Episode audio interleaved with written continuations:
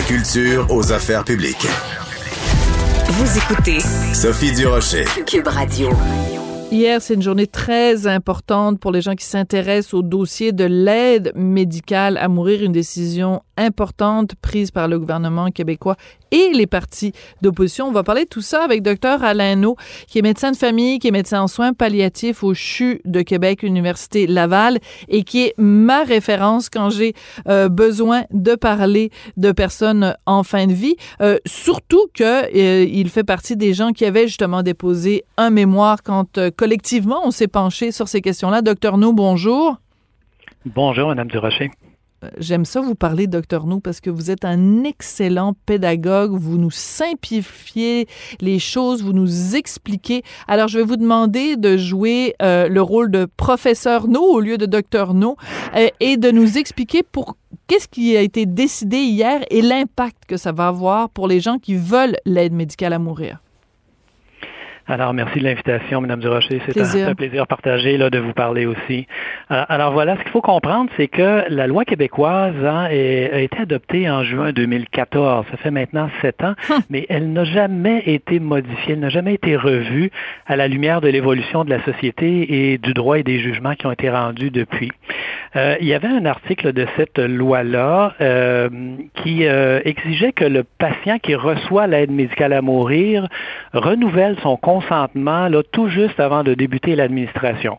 Autrement dit, il fallait avoir toute sa tête jusqu'au moment où on débutait la procédure d'aide médicale à mourir. Et ça, dès janvier 2016, dès le tout début, on a vu des situations d'indignité reliées à cette exigence-là. Euh, des malades qui étaient vraiment là en soins palliatifs euh, avec un pronostic de quelques semaines, quelques jours, qui attendaient le moment de l'aide médicale à mourir, mais qui devançaient ce moment-là parce qu'ils voulaient être certains de ne pas manquer leur coup. Ils voulaient être certains de conserver toute leur tête. Euh, hmm. On a vu des malades cesser leurs médicaments, leurs narcotiques, leurs analgésiques, leurs médicaments pour dormir dans les jours précédents pour justement conserver leur pleine capacité.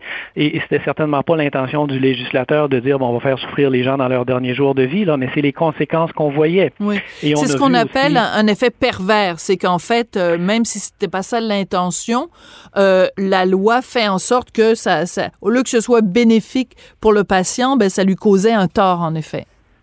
Absolument. Et on a vu de très nombreux patients qui, au moment convenu de l'aide médicale à mourir, n'avaient plus justement toute leur tête et ne pouvaient plus recevoir l'aide médicale à mourir et qu'on devait regarder là, mourir lentement à petit feu là, dans un coma, une agonie terminale qu'ils voulaient justement s'éviter en demandant l'aide médicale à mourir. Donc, ça, c'est un effet pervers de la loi, comme vous le dites bien. Euh, et le gouvernement fédéral, dans sa récente modification du Code mhm. criminel, ce qu'on appelle la loi C7 adoptée le 17 mars dernier, avait répondu à cette injustice-là euh, et avait corrigé cette loi-là en permettant aux gens pour qui euh, euh, il y avait un moment qui avait été fixé de l'aide médicale à mourir de renoncer par écrit, par une entente avec son médecin, à cette obligation-là d'être apte au moment de l'administration. Mais le problème, c'est que la loi québécoise l'interdisait toujours. Hum. alors, c'est, il y a eu des pressions, évidemment, ça a été dénoncé par tous les médecins qui, euh, évidemment, observaient ça depuis cinq ans, euh, ces situations d'indignité. Et le Collège des médecins du Québec a pris position publiquement en disant, ben, écoutez, euh, il est inconcevable qu'on prive les Québécois de ce droit-là, qui est reconnu par ailleurs à tous les autres Canadiens là, à l'extérieur du Québec. ce qui a amené les parlementaires à, à, travailler très rapidement pour apporter un amendement, une modification mm-hmm. à la loi québécoise qui permet dorénavant cette entente-là de renonciation. Donc, c'est quand même une, grande avancée là-dessus. absolument. Et donc, juste pour bien comprendre, donc, je m'appelle euh, Roger Simon. Je euh, demande l'aide médicale à mourir. On me dit oui, Monsieur Simon, vous correspondez à tous les critères. Vous, on vous demande de vous donner votre consentement une première fois, un consentement libre et éclairé, signé ici en bas de la page. Arrive le jour où on va administrer l'aide médicale à mourir. En temps normal, on aurait demandé une deuxième fois à M. Simon son consentement. Là, M. Simon n'aura pas besoin de le donner le consentement. Est-ce qu'il n'y a pas, et je me fais l'avocat du diable, hein, docteur No, est-ce qu'il n'y a pas par contre un danger?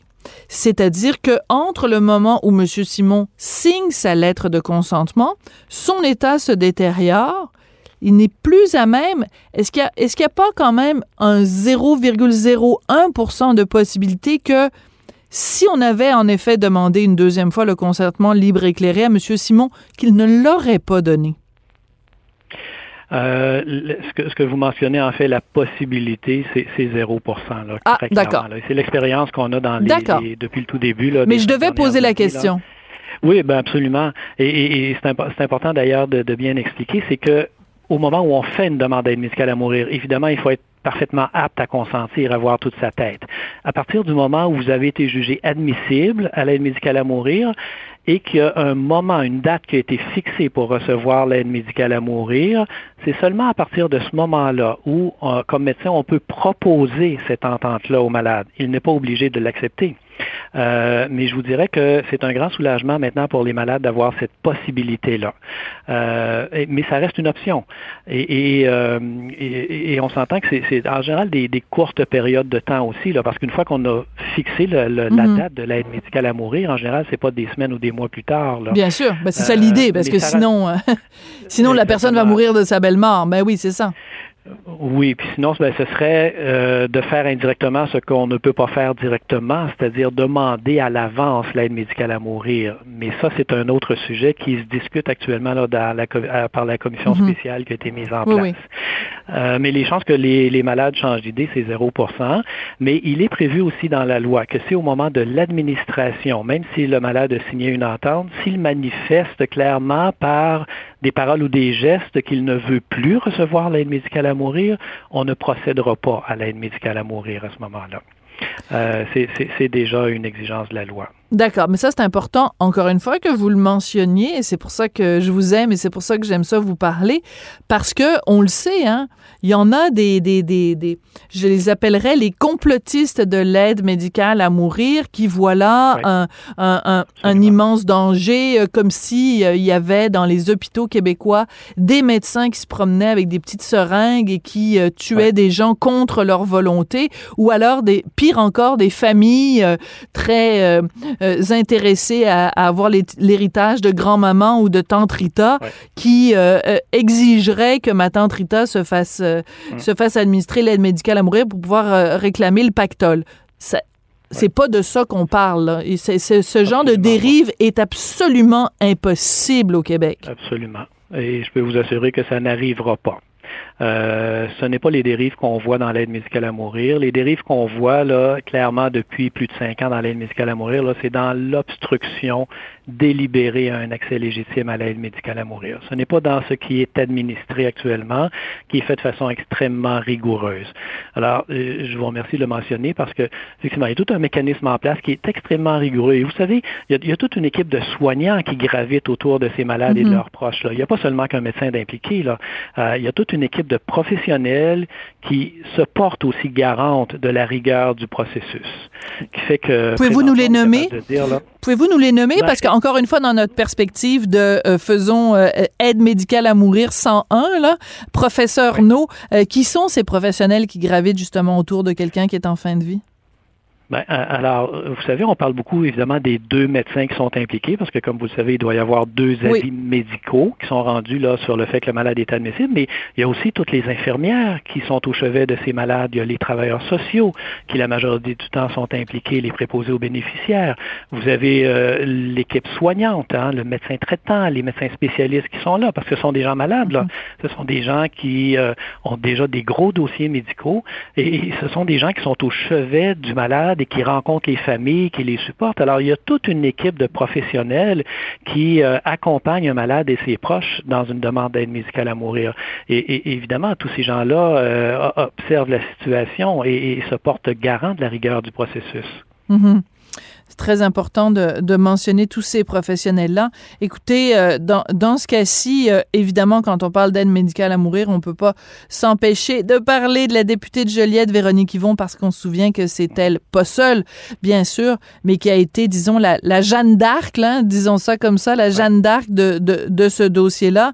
Je veux juste euh, vous lire ce qu'elle a, euh, ce qu'elle a déclaré hier quand on, la décision donc a été rendue. Elle dit elle affirme pour sa part que tout le cœur de la réflexion ayant mené à la loi sur les soins de fin de vie était d'éviter aux personnes des souffrances intolérables. L'amendement permettra que cette volonté soit encore mieux assurée. Vous êtes d'accord avec les propos de Mme Yvon? Absolument, tout à fait, tout à fait. Euh, et, vous savez, il y a de nombreux malades, euh, et, j'ai vu la déclaration de, de Madame Yvon, euh, à qui il faut rendre hommage évidemment pour tout le travail qu'elle a fait jusqu'à présent et qu'elle continue de faire. elle parlait d'une centaine de malades qui avaient vécu des situations d'indignité reliées à, cette mm. exigence-là de la loi québécoise. à mon estimation, c'est beaucoup plus qu'une centaine de malades. Je vous donne un ah exemple. Oui? au, juste au CHU de Québec. Le CHU de Québec a pris la décision il y a une année d'examiner tous les cas de refus et de non-administration d'aide médicale à mourir, ce qui n'est pas fait encore de façon systématique dans la province, malheureusement. Et juste depuis une année, au sud Québec, à l'intérieur de notre hôpital seulement, là, il y a 15 malades qui avaient euh, une aide médicale à mourir qui avait été fixée. Et, au moment de la recevoir, ben, les malades n'ont pas pu le recevoir parce qu'ils n'avaient plus leur aptitude à consentir. Alors, multiplier 15 malades par cinq années, juste au CHU de Québec, par tous les établissements de la province mm, mm, mm. Euh, depuis cinq ans. C'est certainement plus qu'une centaine. centaines de malades qui ont vécu des situations d'indignité là euh, qu'on voulait éviter avec l'aide médicale à mourir. Oui.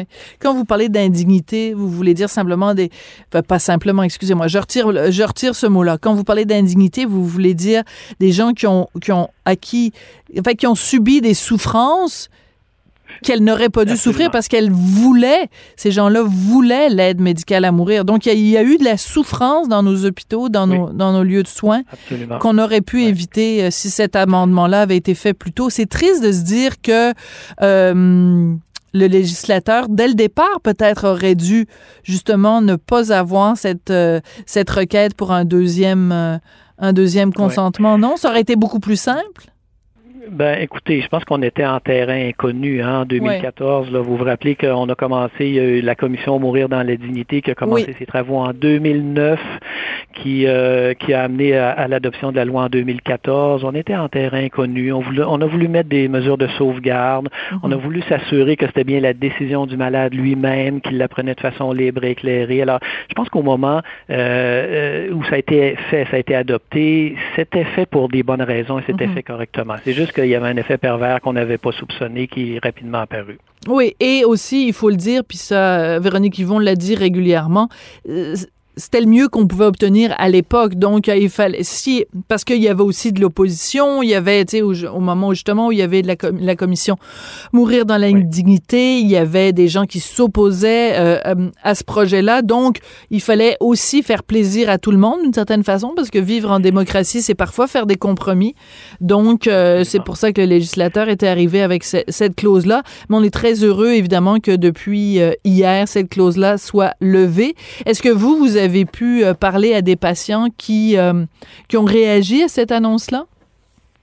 Ah ben écoutez, tous les patients que j'ai rencontrés jusqu'à présent étaient très soulagés d'apprendre que cette possibilité-là existait maintenant. J'ai moi-même fait signer quelques ententes de renonciation là, depuis l'adoption de la loi fédérale en mars 2021, euh, parce qu'il faut comprendre que euh, les médecins québécois, là, dès l'adoption de la loi fédérale, la mhm. modification du code criminel en mars dernier, là, il y a de nombreux médecins dont je fais partie avaient commencé déjà à utiliser ces ententes-là de renonciation. D'accord. Parce qu'on on ne pouvait plus fermer les yeux là, comme médecin, détourner le regard là, sur ces situations-là épouvantables que nos malades vivaient.